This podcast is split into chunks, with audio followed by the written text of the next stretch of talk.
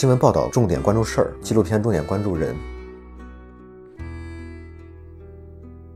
其实直播短视频平台这个东西，它跟它跟之前所有的媒介都是一样的。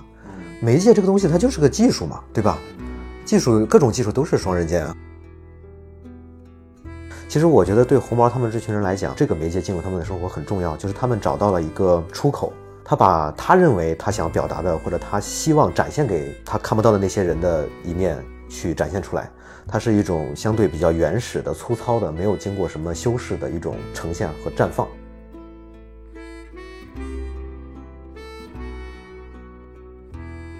Hello，大家好，欢迎收听本期的节目，我是曹宁。然后今天非常高兴啊，我们的节目这个又是终于实现了锵锵三人行的这个状态。我们现在坐在一个录制的这个房间里面，然后我们很荣幸请到了呃一位我非常期待跟你交流的这个纪录片导演，这个岳婷岳岳导，对吧？岳导的这个纪录片《红毛皇帝》最近又引发了很多讨论。然后岳导也是第一次来跟我们聊，然后还有一位老朋友就是劳动，劳动之前我们单单独聊过，然后这次也是跟劳动的电台我们来了一个串台，然后也欢迎大家关注这个凹凸凸凹，对吧？我们在凹凸凸凹上可以了解更多到更多的关于这个纪录片，还有这个纪录片人的生活百态。Hello，大家好，我是岳婷，然后前几年拍了一部纪录片叫《红毛皇帝》。《红毛皇帝》是二零一八年入围过 FORCE 的青年影展，它讲的是一个在郑州跳尬舞的大哥叫顾东林，在一七年直播浪潮的过程中，他和他的舞伴被称为群魔乱舞的尬舞被推到了公众面前，然后从此尬舞改变了他的家庭、爱情和生活。最近这部这位先生顾东林先生也是去世了，所以岳婷导演专门做了一个纪念版。呃，来去缅怀这位先生，然后能讲一下这部片子的创作初衷吗？这个片子呢，其实说起来挺简单的，就是我当时一一七年那会儿开始筹备我的毕业作品，因为我一八年要从清华毕业，所以呢，我的想法就是用作品带论文的方式来来最后从清华毕业嘛，所以从一七年开始筹备，当时本来是在做另外一个选题，结果突然那个选题就中间流产了，后来就变得整个人非常的抓狂，就觉得需要。特别着急的找一个选题，然后那会儿就开始，反正到处到处在网上找一些呃相关的话题之类，到处都在看。然后其实我在整个研究生大学期间，对直播，呃，抖音也好，快手也好，那会儿还有很多了，呃，什么火山，什么对，等等等等，好多的那种是直播的软件。那会儿我其实没有那么关注，然后就看到了当时是中青报冰点周刊一个记者发了一篇稿子，然后他就想郑州当时尬舞的一个整体的生态，当然他当时也是以顾东林以红毛皇帝那会儿叫主要叫红毛嘛。以红毛的整个个人来呈现了这整个那个郑州尬舞的一个群像，然后我当时看了以后就还挺受震撼的那篇文章。那会儿就刚好是郑州尬舞处在最巅峰的时候，就经常会有各种媒体过去做一些采访。那大概是一一六一呃一七年嘛，一七年的七八月份，那个记者应该是七月份去采访的。嗯，然后我是八月份看到那篇稿子，然后我当时就很兴奋，就觉得这个事儿挺有意义的。嗯，那段时间因为我学新闻传播嘛。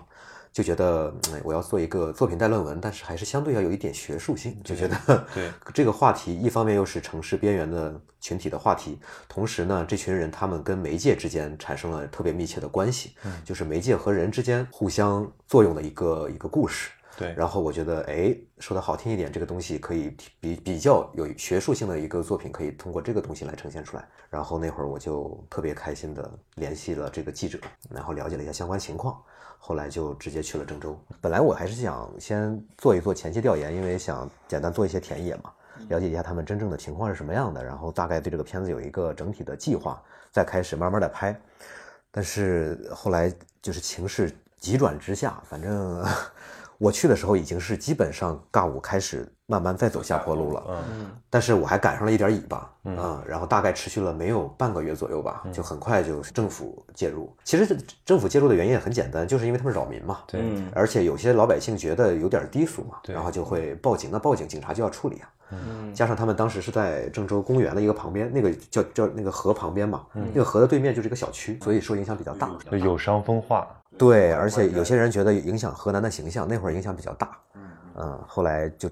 马上就就发生了变化，所以我前期做田野的那些拍摄，反而成了这个片子开头的一些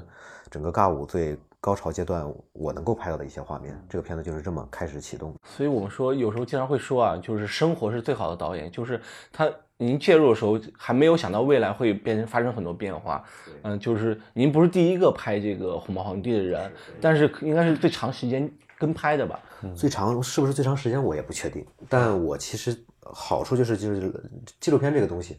呃，大家也经常说嘛，就是老天爷赏饭嘛，对吧？嗯，你你有时候想拍反而拍不到，对，有时候就是靠天吃饭，它天要下雨就就下了。因为我其实对我来说，我是非常有明确的限制在那儿摆着的，我第二年的六月份要答辩，对我必须要在你起码在四月份之前要拍的差不多，嗯，我我得得剪辑嘛，至少得一个多月吧。然后，所以我的时间相对是比较尴尬的，我必须在那个时间做一个片子出来。那其实特别幸运，这样这样就我基本上把整个尬舞那段时间的整个的发展脉络也遗漏了很多，肯定是。然后，但是基本上整体性的跟了下来，尤其是红毛个人的一个生活的变化。嗯，我我记得看你那个一个影后访谈里面，你说你本来其实是想呈现一个整个郑州尬舞的一个生态，发现想多了，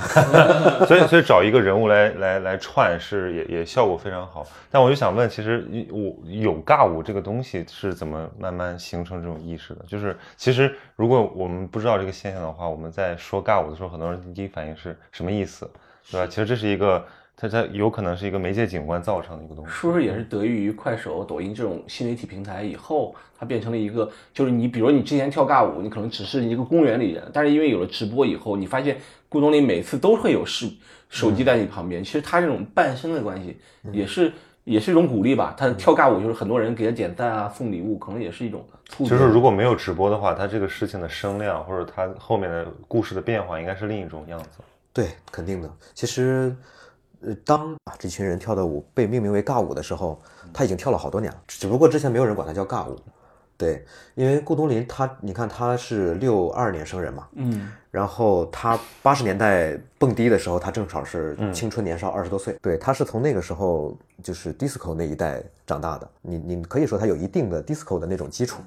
他也喜欢跳舞，喜欢用这种方式来表达自己的心情。所以等他到了一定的岁数以后，他发现现在的夜店跟 disco 不太一样了，嗯，而且有点贵。对对对，然后他又。不太能接受广场舞那种那种歌曲，他不是很认可那些东西。那他又怎么办呢？这当然这个东西不是他不是是他一个人的问题，他是一个群体。他们这一一群人，对，后来发现我们也可以跳舞啊，就把它反正搞一个 disco 的音箱放到公园里边，也不需要交钱，对不对？然后就在这跳就好了。所以他们跳了几年时间。然后这个事儿出现，呃，当然你从宏观上来讲，整个快手、抖音上的尬舞不只是郑州这一种，尬舞有很多类型。嗯，你像以东北为首的，其实其实郑州这一群人呢，他们的粉丝量没有很大，在全国来说，在快手平台上来说，东北有有一很大一波人，他们跳的尬舞跟红毛他们是完全不一样的。嗯，他们是一种，我估计你们也看过，是不是那种五六个大哥一起站一排，然后咔扭的特别整齐，对，但又又不是广场舞那种整齐。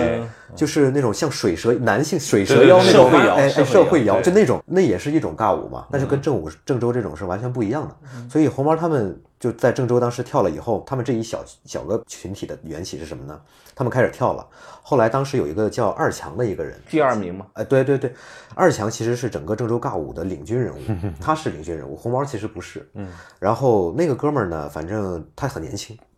呃，那会儿大概也就不到三十吧，或者我不是很了解他，大概三十左右吧。嗯，然后他就在公园闲逛的时候，发现了这帮老头老太太这些人跳舞的情况，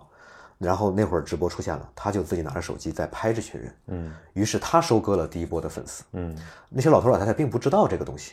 但后来。就是二强为了吸引观众嘛，因为我们也都知道，你现在好多的网红需要立一个人设，对吧？对，我要有那种人人与人之间的交流，我要去直播，对吧？然后才能有盈利嘛。所以二强会加入他们开始跳，这些人就发现了二强的这个事情，就是这个东西可以带来粉丝，带来盈利。嗯啊，于是这些人反正也都不傻嘛，然后就开始。拿起了手机，开始自己为什么自己不拍呢？但那会儿稍微已经有点晚了。像红毛开始进入，已经基本上是二零一七年的年初了啊。然后，所以他那段时间就怎么积累粉丝也干不过二强了。二强最多的时候好像到了五六百万粉丝吧，就是郑州最多的。嗯，然后这个是他们整个尬舞的一个大的缘起，但后来就就比较复杂了。他们后来一开始一起跳，后来又分崩离析。就像其实这很容易联想到那个杀马特群体里面他内部的那种鄙视链。就是您跟拍这么一年多，然后您对他什么看法呢？就我其实有一个认识的变化过程吧。我刚开始去的时候，受到了很大的震惊和震撼。就是我去，我刚才前面说到，我不是去的第二天就跟着红毛去现场了嘛？然后我一开始还是想做调研，只是想简单拍一拍。哦，那会儿那个就是第一场戏，现在这个片子的第一场戏。然后到了现场，现场的感觉比画面呈现出来的还要夸张一些。人山人海，就我都有点害怕，就是我身处在人群当中，就是互相互相推搡，然后我有点担心我的机器，然后 然后又又一个人在那拍，反正一会儿要拍这个又拍那个的，就后来整个人有点慌，就我不太当时不是很能理解这群人的狂热，嗯就因为你看这些几个几个人在中间场子中间跳舞。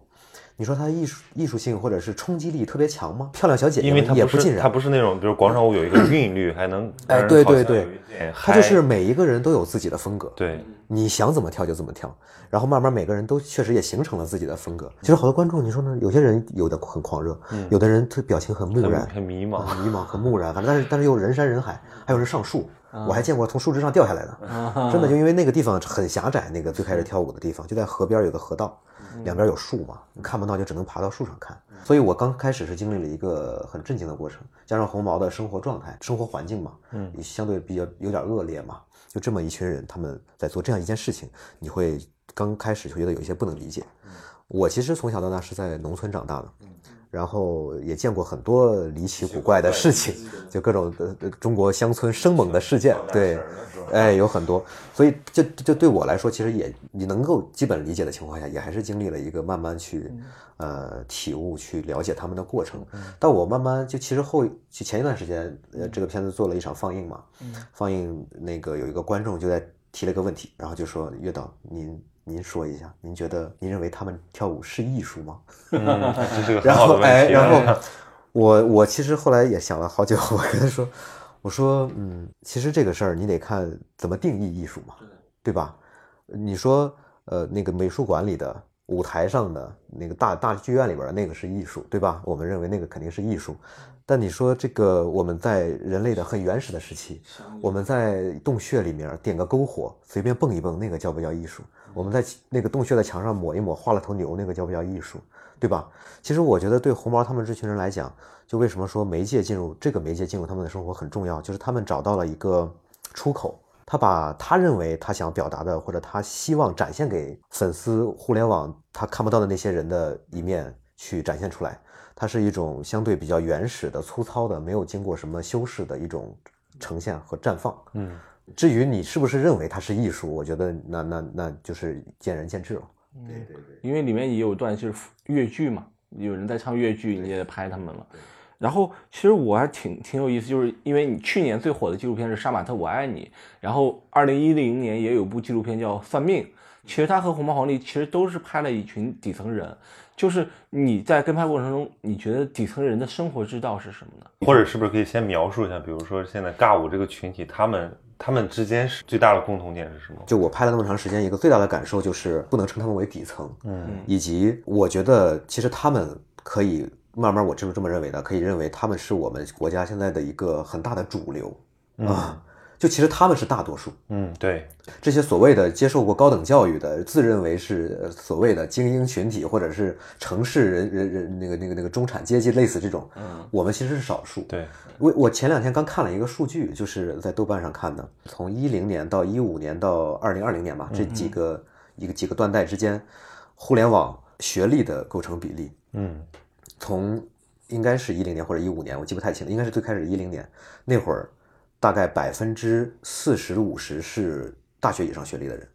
到二零二零年到一五年经历了一个下跌对，到二零二零年，然后初中以下学历占到了百分之六十，对。大学以上百分之九，对，就是其实我们这些用户是小众的，他们是大众的，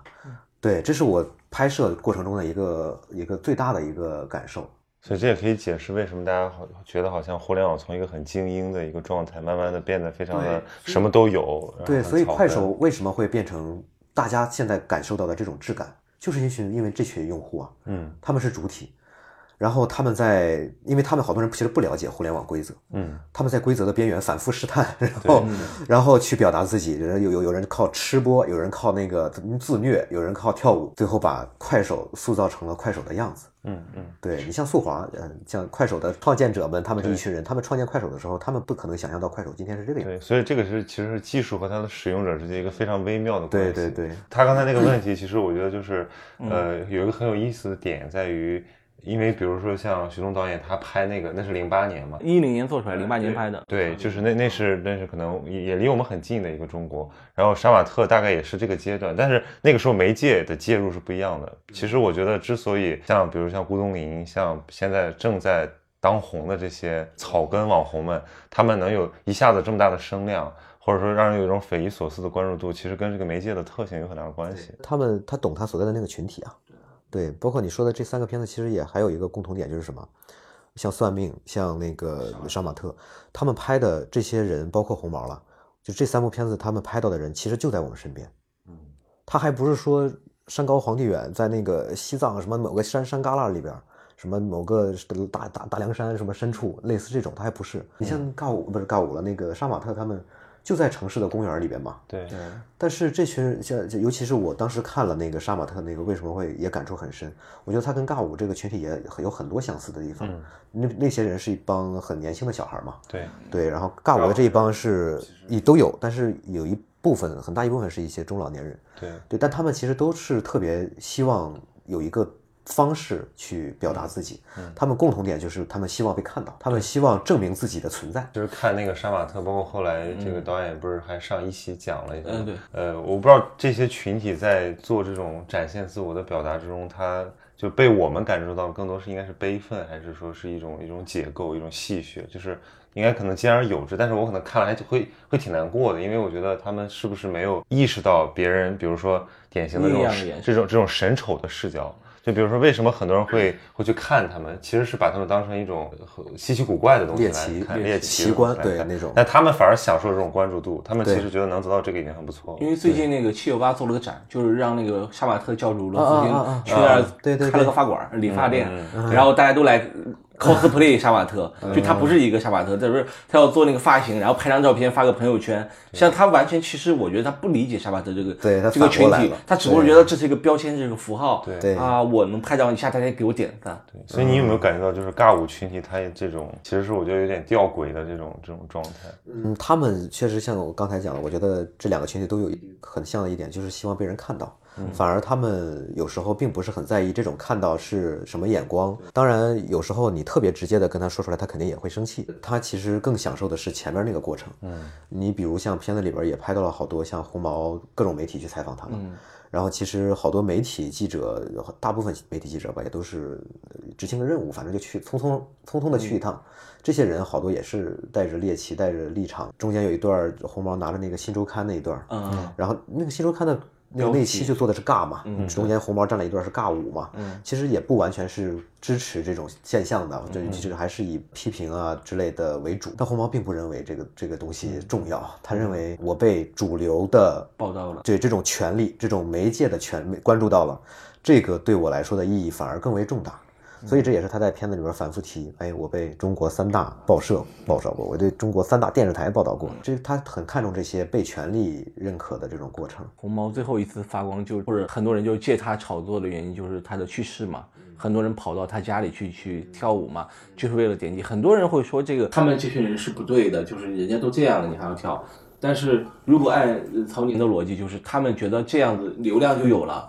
我我不会太在乎别人说什么。不是，但郭冬临自己不也说吗？说那人家跑过来，也是很我也得配合一下。对啊对啊对其实我觉得就是有的时候，比如说这种观看的角度，他可能解读出太多伦理和道德价值，嗯但是对于那个当事人来讲，他其实可能享受的是那个很基础的关注。对因为在日常生活里，他们完全是无声的，是是是夹缝里的人。也是一种抱团吧，反正因为因为这个后，比如说他他过世，然后大家再次注意到这个这个片子和这个人的有一个点，就在于大家觉得好像是非常悲凉啊，说好像要要再赚赚赚那个这个死人的钱的这种感觉，流量什么的。但我觉得其实好像这里面又不是这么简单，就是那些人不完全是一个。呃，说是像比如说以前那种什么挟尸要价，就是说你完全泯灭了一个对这个呃将死之人的同情，然后你过来去榨取他。我觉得好像似乎是不是没有那么简单？对，其实这种你是你像那个后来来的那个一些网红到他出那个葬礼现场坟头蹦迪，对这种这种现象，当时被好多人觉得就是道德沦丧、突破底线嘛，各种。但其实你说在广袤的中国农村，这种事儿也挺多的。我对啊，那坟头蹦迪的很多，呃，坟头跳钢管舞的都有，对他们。可能一方面不认为这个东西是有问题的，大家都很很，因为农村一个葬礼来的人越多越好嘛。嗯，对。当然，顾东林他后来去世的时候，他家人还是稍微有点排斥这个事情的，因为觉得这个前期经历了好几波，后来你婚葬礼的时候还来，就觉得有点受不了。但其实，呃，我后来也在反复在想，这个他们这个尬舞的这一群人，他们直播的这个状态，或者他们直播的方式，我觉得他跟我们理解的，嗯，那种特别刻板印象的网红有些区别。嗯，就是有就所谓的那种网上那些抖音的上的那些，好多是其实是半职业化或者职业化的网红，他可能是他其实在迎他其实在迎合观众的东西。然后他们甚至是一个公司好多小隔间，在一个每人一个隔间里边去跟大家聊，然后聊完聊的时候是一个状态美美的，然后下班了以后是一个下班的状态。然后红毛他们不一样，他们他们是生活化的直播和和直播的生活化，只不过是直播这个东西，短视频这个东西让他们的生活状态放大了、夸张了。他原来也是这样的，但是他会夸张的呈现给你，于是当他不直播的时候，也变得有一点夸张了。嗯，明白。其实反过来就是媒介对他们生活状态的一个影响，我觉得啊，嗯，片子里有很多篇幅是各种媒体来采访他呀。其实我们在想聊一个问题，就是说。新闻报道和纪录片的关系，因为我们很容易说，比如新闻报道，我采访你，比如聊完一天，我回去写个稿，我再也不会联系你。但是《红毛皇帝》这样纪录片不一样，就你拍完了以后，你还是不断在想他，你还和他是一个朋友。呃，那你在你眼中所谓的新闻报道和纪录片的区别，你觉得怎么？就是比如说我们去做调查，我们接触一个人，我们可能是他身上有一个点。然后我们把这个点拿走了，我们跟这个人可能就没有一个直接的一个呃相处的过程，不没有那么长时间。但是纪录片因为它整个它的呃制作方式以及它的制作周期，可能决定了是不是本身很容易跟那个拍摄对象产生一些共情，然后以至于。很难再就把它当成一个非常客观的人来来写来来呈现。我觉得其实这两个有时候有差别，有时候也没有差别。嗯，它就是一份都是关于媒体的工作嘛。其实核心最大的就是新闻报道重点关注事儿，纪录片重点关注人。嗯，对我觉得主要的区别可能在这个方面。然后，所以我当时去拍的时候，我也刻意的考虑了这个问题，就是。因为有很多媒体已经采访过了，有有好有的是比我技术好的，然后我我的摄像水平不属于很好的那种，对，而且又是单机拍摄，又比较粗糙嘛，所以有有的是人会拍的比我好，但是我能做到的就是我可以沉沉的更深一些，然后待的时间更长一些，然后把这个整个的过程和这个人去接触的更深一些，这个是可能我去做到跟其他的媒体、其他的媒介不一样的东西，其他的媒体那些人不一样的，而且。对我看来，我作为一个拍纪录片的来说，我去了以后，其实这个人身上他本身是有新闻性的嘛，所以媒体其实是这个人的一部分，就是媒体来到他的生活是这个人生活的一部分。对，所以媒体本身也变成了这个片子观察的一部分。嗯嗯，我就会往后再退一步。对，一方面你要靠近这个人，离他近一点，但同时你要要跳出来远一点，你要看到媒体本身在这个事儿里的它的位置、它的价值和意义。对。因为因为我觉得从选题上来讲，这个本身尬舞是一个很好的选题，在于它的表现力。因为比如说很多人一看这个东西，他不能接受，或者他受到一个冲击，不管是呃觉得有意思，还是说很恶心怎么样，但至少这个冲击感有的。但如果你想把这个通过文字报道，或者哪怕是图片报道，想达到这种效果，都是这个力所不及。而且我觉得这也是纪录片的魅力。所以就是因为岳田导演最近在做一个纪念版的放映嘛，同时也要为那个。红毛皇帝的女儿筹款，就如果你是一个新闻报道，可能不会再做这样的事情。呃，现在已经大概有五十个城市发起了那个红毛皇帝的展映，所以您可以讲讲你做这个纪念版的一个初衷吗？后面还写了一段很很长的给红毛的话。对对对，然后这个事儿其实是就是红毛从病重开始，我就开始在考虑了。嗯，因为红毛的病发展的很快，就恶化的很快，你就没法帮上太多忙。嗯，然后加上那会儿呢，一个是媒体后来又关注了这个事儿，又重新被大家关注起来。但是大家探讨的不只是这个人的去世的问题，然后加上那段时间我有看到那个。新京报吧，当时是去做了一个那个我们视频去做了一个视频的采访，然后呢，那个采访我来回那个小视那个视频我看了好几遍，然后里边有一段儿就是红毛跟那会儿他还神志清醒，然后整个人状态还可以，然后跟那个记者说说到他这个回顾一生嘛，就说到我这个一辈子最辉煌的时候，给那个记者看，当时在中传领奖那个那个呃王祖蓝去在现场推介讲顾东林如何如何，然后给记者看他当时在武汉走那个红毯，对，然后看这些东西，我当时看了我就特别感慨，看到这一段，嗯，我就觉得我的初衷前面也讲了，我我其实一开始没有想太多啊，这个片子它能变成什么样子，我的初衷特别简单，就是我想毕业，我要做一个毕业作品嘛。但是这个东西我也很珍视它，然后我特别认真的，因为很难得有这么不受各种限制、条条框框，你可以去沉浸下来拍一个东西，大大学期间来做这个事儿。但是毕竟还是一个学生作品，相对比较粗糙。但我的这样一个只是这么一个小的一个初衷，竟然成为了另外一个人。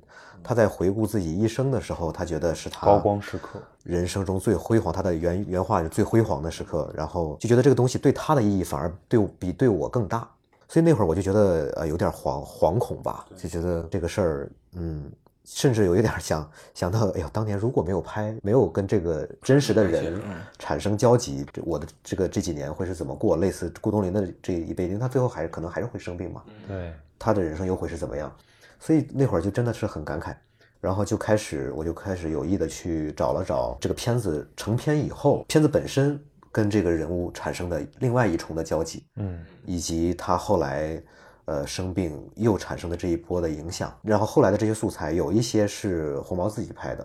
就是网上的素材；有一些是像领奖的时候我帮他拍的，他在领奖现场跳舞的画面。然后还有大部分是其实是后续他开始生病了，然后我去截取的他的朋友们或者说舞友们直播的时候的一些呃录屏或者说短视频，所以把这些东西又放了进去，呈现了他后来这个片子结束以后。他的人生到会最后走到终点的整个的更完整的一个脉络，我觉得这个也更互联网，也更贴近他，就是最后用这么都是各种直播的画面的东西来最后对他的人生做一个结，也是一个致敬。所以我觉得你们做这个放映特别有意思，一个点就在于它突破了这个所谓，比如刚才问说这个他那个舞是不是艺术，或者说这个片子是不是艺术，不重要。对，因为艺术跟生活总是感觉有边界的，但其实某种程度上来讲，它有它是模糊的。对就我们可以通过一个片子，比如这个媒介介入他的生活，改变了他的人生。你通过这个片子改变了可能你和他的人生，对对对但是后面这些事可能还会影响，比如他女儿的人生。对对对，我们不知道会发生什么，所以这个作品它的这种，我觉得应该是把它很正向的那个东西给对，因为因为大家一直在聊纪录片伦理问题，比如一直说，哎，你拍了他啊，你拿了奖，你就不应该跟他呃，对对你你拿了奖，你人家获得什么，人家被审丑了，怎么之类的。对。但你看红毛他拿拿奖，在拿奖的时候跳那个尬舞就特别的有趣，因为拿了奖杯跳尬舞。对，因为我觉得这是一个很典型的这种纪录片，或者包括说你说这种出媒体的伦理问题，就是说你到底应该跟你的那个观察对象保持一个什么样的距离，边缘或者说这种小人物，对吧？对其实他们有的时候被放大的时候，他们总是会产生一些不对称的这种影响力，或者可能一下子给他提高了存在感，或者给他带带来一些这种。呃，实际的物质上的收入，可是这个东西对他来讲是不是最好的一种帮助？我觉得这个其实是可以可以讨论的。对你完完全把它给否掉，我觉得没什么价值，因为人和人接触总会有施加影响的。对。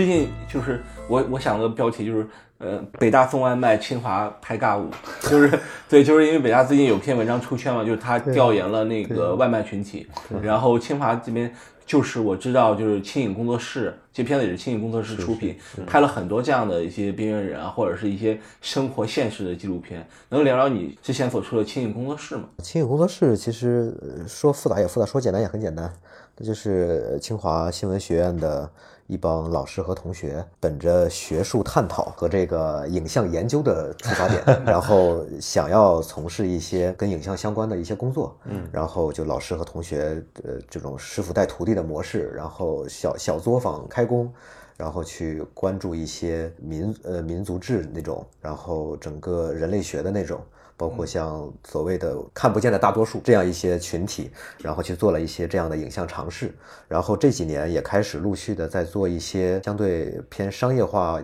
商业化一些的一些尝试，但是出发点还是在从学术的这个角度来搞。嗯，对。然后我们的口号呢，叫叫用影像来关怀世界。前两年也做过一些相对比较出圈的片子，那个我在故宫修文物。去年有个片子特别有意思，是青腰国际影展的开幕片《烟火人间》。烟火人间其实就是完全用快手和抖音，对，用快手快手的，用快手的所有的视频剪成了一个片子，一个竖屏的纪录片。但据说当时反正那口碑不一，他因为他我们是有一定的学术性的嘛，我们这个团体，所以那个片子其实有一些争议。他在平遥放了以后，反正评价就相对有一点两极吧。有一些人认为是他做了一个很重要的影像上的尝试，这种竖屏的多屏的电影。嗯，加引号的电影，有些对对，如果就它是不是电影，当然可以探讨啊。嗯，还有一些人就觉得，嗯，这你就是玩无法接受，哎，无法接受，就觉得这个是窃取快手的劳动人民的成果，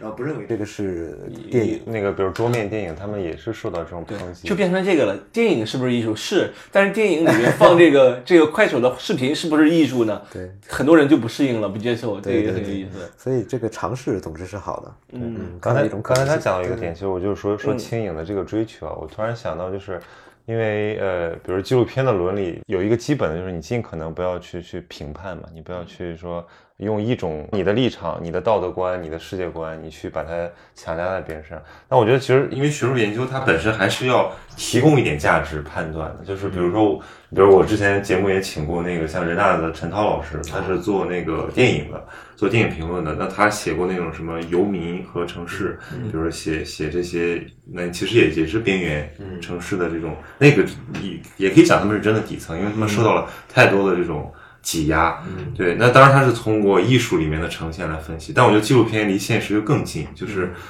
这种介入有的时候还是会影响我们的一些对这个社会的。判断吧，或者说你会对他们至少有新的理解和宽容，在下一次他们再次被这种贴上一个标签的时候，是不是会本能的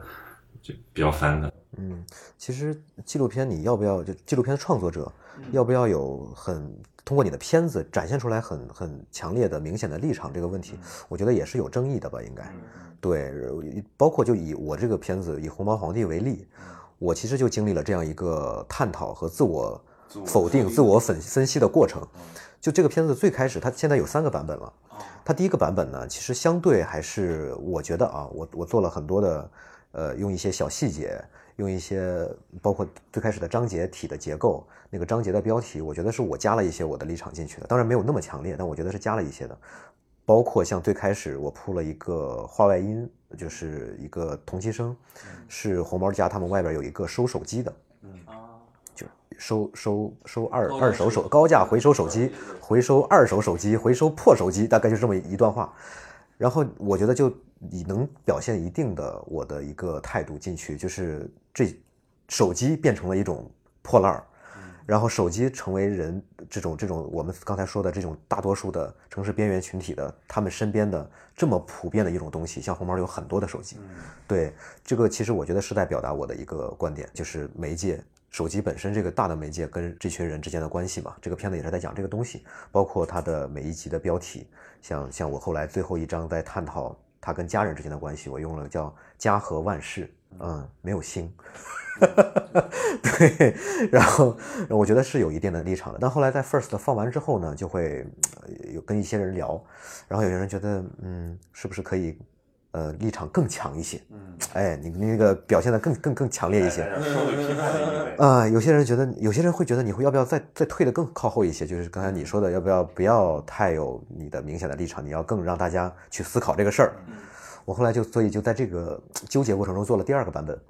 就把。那个小标题去掉了，然后我补充了一些跟这个人相关的、更深入的一些东西，去反映这个人的东西，让让观众来评判嘛。然后做了第二版，结果第二版的放映呢，就受到了另外一波很很大一波的批判，就说啊，仿佛看了一个一部流水账，就是有有对对对，我我也不知道，没有没有给他价值导向，对，就是也不知道表演导演想表达什么。我觉得我在很多细节里边已经做了一些表达了，然后也就有这种评价。然后后来。哎，就就就观众有各种类型嘛，你也你也不好去迎合某一类。后来我在做最后这个纪念版的时候，我我觉得我还是找回了初心，就把最开始的那个设计又又又又变了回来。但是相当于补充了一些红毛的他女儿的一些戏份。嗯第二版其实加了很多他女儿的戏份，嗯然后继续还是保留了下来，对，相当于一二版的一个加强版。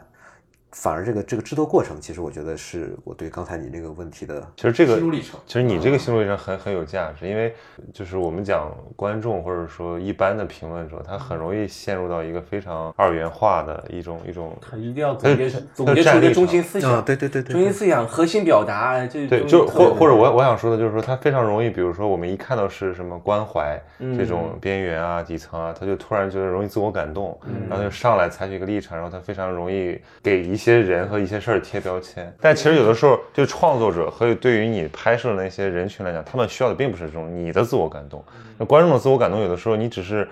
呃，只是让我们觉得矫情而已，对。但要把这层就把这个链条打通，让他你你，因为我就像你刚才讲的，就是这些人就活在我们身边，但是我们去其实，在日常生活里对他们熟视无睹。比如说这个世界上，就我们活在一个大城市里，有各种各样的人，其实你每天会产生各种各样奇怪的互动，对吧？但是大部分人他是麻木的，就是不太愿意去了解跟自己不一样的人。所谓的素人，不就是因为之前没有在聚光灯之下，他通过直播什么变成一个所谓的网红，素人到网红，实际上就是这样一个过程嘛。其实我我们在聊，比如说聊红毛皇帝啊，聊这种尬舞，大家都在说，哎呀，什么给哪里哪里抹黑这样的所谓的负面。那其实我看到的就是说，这种互联网的形式其实也带来很多正向。哎，对，因为我比如我我拍过一个人，就是他之前是村里唯一一个年轻人，其他人都出去打工了，但他通过直播赚了很多钱，现在在做农贸产品带货。我们这个应该切入一个快手的招商，对对对对对快手的价值观就可以这，个我们可以聊聊，就是说我们不可能就是说只说它的坏处，我们还对啊可以分析分析所以好处。你其实其实直播短视频平台这个东西，它跟它跟之之前所有的媒介都是一样的。嗯，媒介这个东西它就是个技术嘛，对吧？嗯嗯，技术各种技术都是双刃剑啊。你电视出现的时候，电视看多了还得得近视眼呢。对，对，那会儿小小孩一直看电视，对，都是一样的，就是看问题就是这个技术它跟人接触了以后，这个平台你永远是人去用的嘛，对，你怎么去用它，不同的人怎么去使用它，最后产生了不同的效果。那这个是这个技术的设计者也想象不到的一些东西，它反而在这么一个大数据的无数人的不断的测试中，才体现出这个这个技术本身它究竟给这个社会带来了什么。我觉得这个是应该我们看待快手也好，抖音也好这种平台的一个相对比较理性的态度。，对但是里面有一个区别，就是你的反思性嘛，就是比如说你们平常，我觉得你们关心的内容可能不是在快手上有的，但是可能我们会看快手了解一下这个是中国，对吧？但问题就是说，你你反思它这个技术的利弊，这个本身是一个我们的选择。假设啊那尬舞的他们他们会不会想想说，哎，这个东西给我带来了什么？就他们有没有这个这个对技术的这种二重反思？很直观，就带来钱嘛，打响嘛。对那就是把它当用，就技术如果是只是在利用技术的话，那就是说白了，你不会去审视它，对吧？一旦你审视这个技术，它才会出现刚才比如说月导分析的这些东西。嗯，我觉得你很难要求他们去做这种审视。对，就所有，所以我觉得它嗯还是一个有对有差别的。我觉得也是，还是说到我说再通过这个事儿说回片子啊，嗯，就是这个片子其实它很重要的呈现的是不不只是技术跟人，它还呈现了因为这有这个技术平台，它对你这个人的社交关系的一个很大的改变。对，就因为我们特别努力的让网友们看到了自己，然后有各种各样本来不会产跟我产生交集的人来到了我的身边，进入了我的生活，有粉丝，有黑粉。然后有那种记者、媒体，然后他的生活变得非常的复杂和丰富多彩。对，他再造了一个他的人人际关系。对他的整个的生活状态就被完全重塑了。红毛因为他开始直播以后，然后呢，他的生活变成了什么样呢？他每天下午，因为像那会儿夏天，中午很热，他必须要下午大概五六点钟去跳舞，然后跳一会儿，跳到午晚饭时间，他也不舍得花很花很多钱吃饭，他会自己带个月饼啊，带个什么什么零食啊，吃一点儿。然后休息一会儿，休息的时候就变成直播聊天了。嗯，然后大概到七八点钟，好再跳一阵，跳一阵儿，跳到十点左右，然后人慢慢走了。嗯，他回到家，回到家他不会睡，他会继续直播，因为他慢慢总结出来，可能晚上凌晨左右也是有很多粉丝的，他会一直直播到可能一两点钟，早的话一点，晚的话两三点都有可能。所以他第二天起床就会变成到十点、十一二点。他女儿上学是要在早上大概六七点钟就要出门了，嗯，所以他只能给他女儿一点钱，他女儿自己去买点买点早饭吃，然后他起床的时候开始做早饭，这会儿他女儿回到家吃午饭，他的整个的这个一日的一日的生活作息就完全被这个平台这个技术给他改变了。嗯，然后他每天接触的人也改变了，这是他整个生活翻天覆地的一个变化。其实是他女儿其实，在篇幅里占了很大的篇子里，也挺挺挺不错的。然后考到了心仪的高中，对然后现在也是马上面临高考。对，你所以后来有和他通话吗？有有、嗯对就是，但他备考比较还是比较忙，因为马上就要高考了。啊，对所以你说的时候会不会也是注意一些分寸或者的？对，其实前期嗯毛哥刚生病病重的时候，我就尝试着去联系一下他，了解了解他大概什么状态。那会儿他就基本上各种信息都不会回复。然后后来毛哥去世当天，我又给他发了一一段信息，因为刚去世嘛，我就主要还是以安慰为主，对，然后最后鼓励他，你还是要尽快出来，因为你自己的人生还是要去靠你自己最后努力奋斗嘛，去获得另外一个未来。其实对我个人而言，我觉得我其实做了原来做了一个设想，就是当时一八年拍完《红毛》嘛，嗯，也就是算了一下，大概两三年以后，三年之后到二一年，今年我其实本来想去再拍一部，嗯，再拍一部片子，是拍他女儿的，对，因为他女儿这个片子，他女儿本来第一版的时候戏份特别少，但是特别揪心，就这个小孩儿，然后也是呃那个被各种观众当时看完了以后反复在问的一个话题，然后我也是觉得这个小孩儿在这样一个家庭里边成长，在在在周围都是各种人在直播的环境里面，他去学习，然后把自己封闭起来，然后去成长，这样一个小孩儿，我觉得特别想关注一下他在今年离开原生家庭，一个人走向社会，去大学，这样一个转变的过程。嗯，但后来当然跟因为我个人工作的原因了，后来就没有没有没有成型，加上今年又突发变故，然后他父亲也去世去世了。嗯，所以当时说到前面那个咱们聊的那个话题，就我当时看到毛哥病重的时候，就想做点事情嘛。然后毛哥因为确实是病情发展太快，实在是来不及，所以后来我们就跟老董也商量，就觉得可以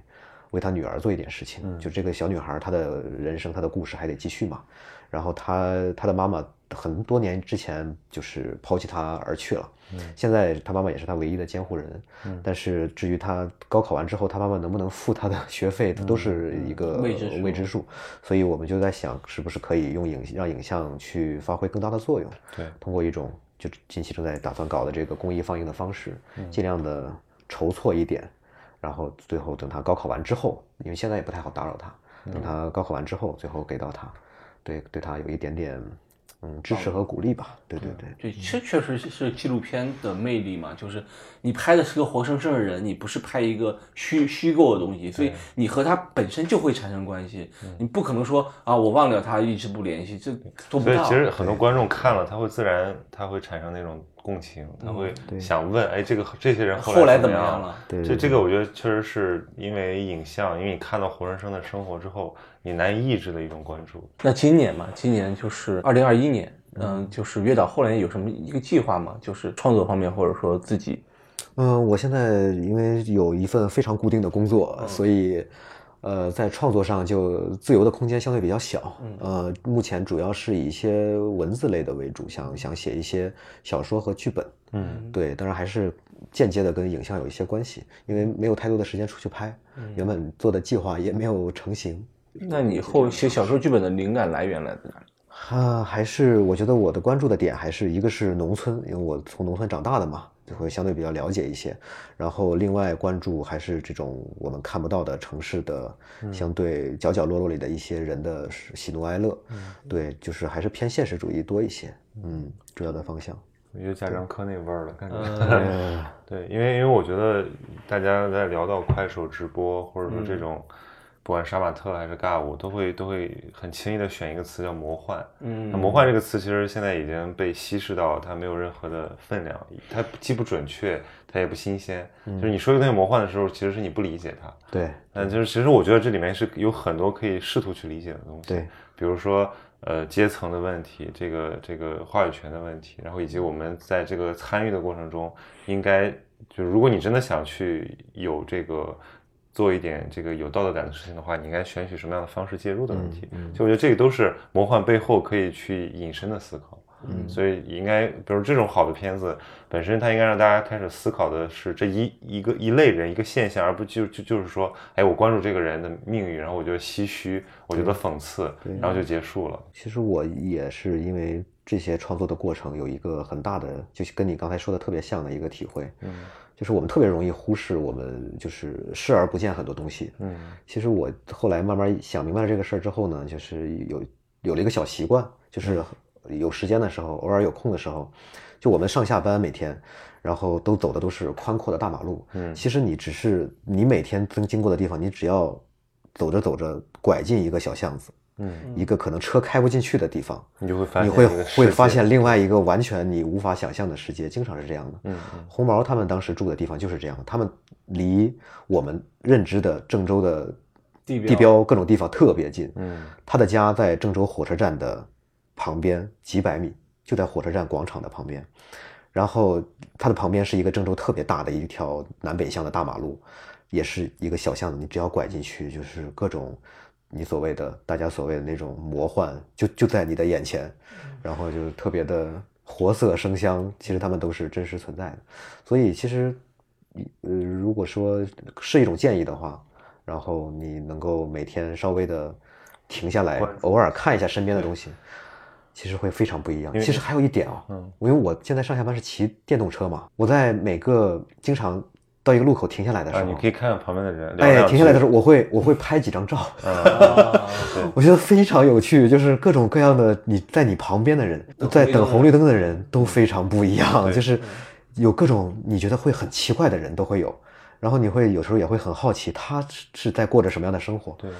很有趣。因为我有一个就是可能也是职业病，就是他让我克服了这种社恐，就是我可以我可以尬聊。就比如说今天，比如我我刚才我来的时候地铁，我就在想那个他有一个地铁口不是安检小姑娘嘛，嗯，那小姑娘穿了一个工作服，然后特别没精打采，拿一棍儿就说呃你进你进你进，他他他那种那种那种机械性的哈，他还不是说好像在承受，他就是完全好像是在消解，就他完全无视你的存在，无视这个工作的意义，他就是因为我觉得可能他太累了或者怎么样，然后我就我就跟他我就跟他问了他两句，我说我说是不是很累？然后他就瞥了我一眼，他说：“这还用问？然后怎么怎么样？就是就是像类似于这种场景是在我生活中经常发生的。比如说你跟什么呃这个保洁工人，或者就你刚才讲的，你路口碰到一个人，呃，你会搭个讪，对吧？哎，大哥怎么怎么样？我觉得一般啊，就是除非这个人心情特别不好，或者说他就是有别的呃心里有事儿，那他一般都会跟你聊。所以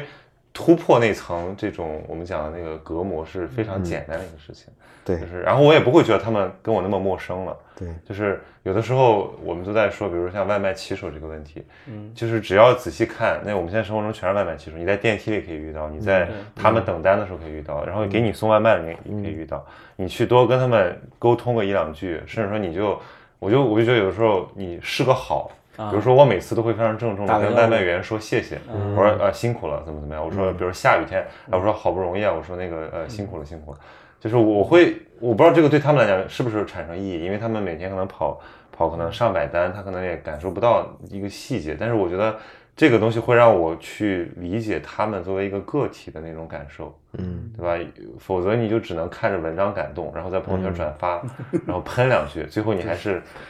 该干嘛干嘛，不了对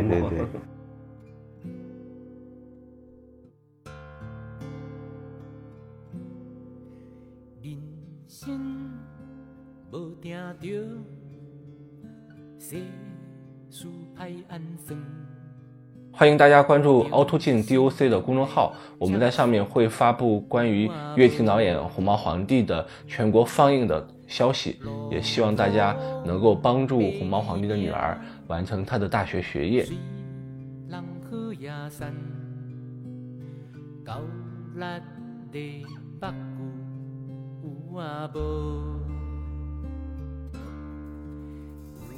地有天有星有日月有破厝有田路有草仔花有肉有鱼有片有籽有一生情的记